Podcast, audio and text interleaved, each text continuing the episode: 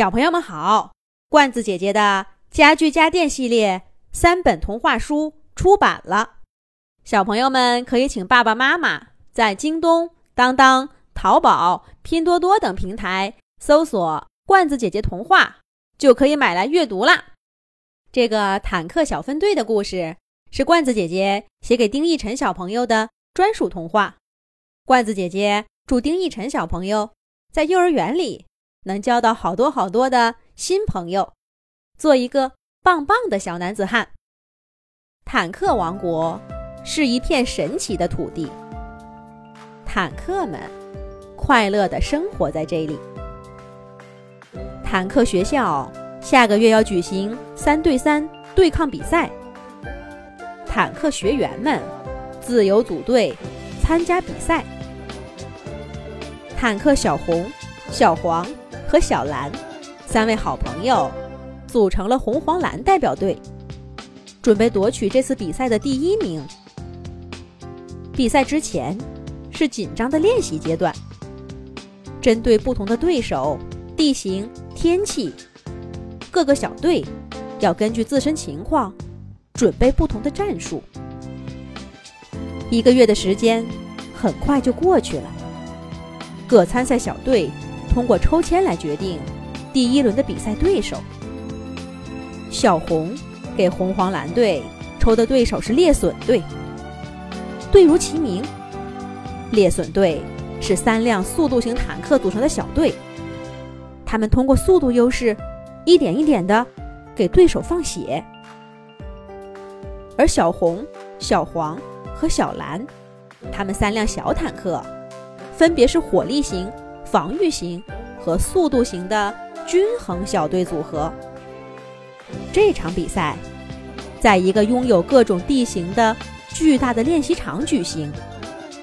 两个坦克小队被投放在不同地点，互相不知道对方的位置。红黄蓝队被投放在靠近城市的戈壁上，而这里也正适合红黄蓝小队制定的作战方案。红黄蓝小队进入城市边缘，小红和小黄藏在两栋相邻不远的楼房后面。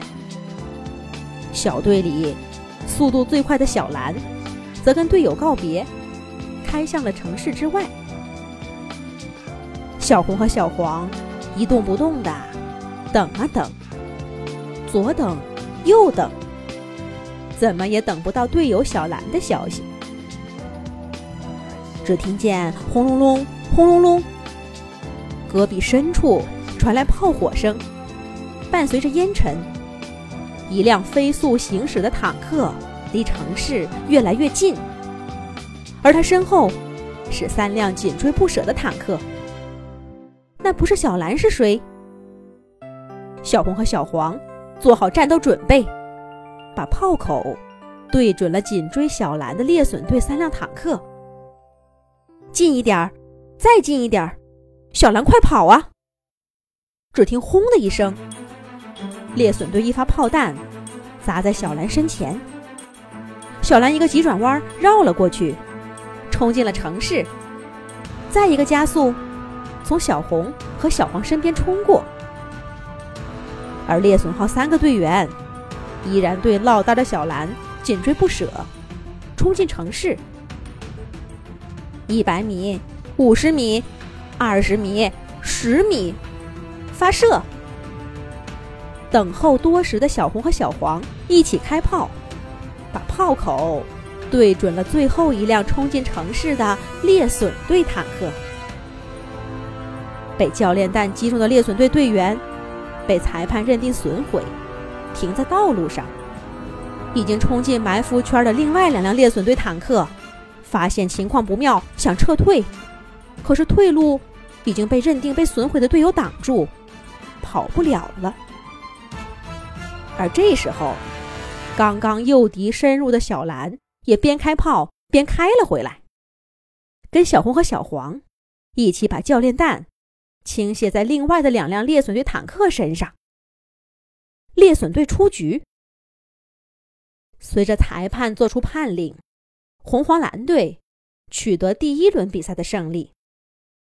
第二轮比赛，红黄蓝队遇到的是铁桶队。铁桶队三辆坦克都是装甲很厚重、行动有些迟缓的大家伙。红黄蓝队决定伏击这个对手。被投放到丘陵区的红黄蓝队，找了一个小山丘，藏在山顶上，从白天等到黑夜。黑暗隐藏住了红黄蓝队的身影。终于，远方响起坦克的轰鸣声。小红、小黄和小蓝一顿射击。铁桶队三辆坦克，到被裁判判出局，都没有发现红黄蓝队。藏身的位置，就这样，红黄蓝队顺利晋级到最终轮儿。这一次，他们的对手是青绿紫队。跟红黄蓝队一样，青绿紫队三辆坦克也分别是火力型、防御型和速度型的均衡型配置。这一次，红黄蓝队派出做诱饵的是防御型的小黄。只见小黄边打边撤退，对手的速度型坦克紧追不舍，火力型和防御型也跟在后面。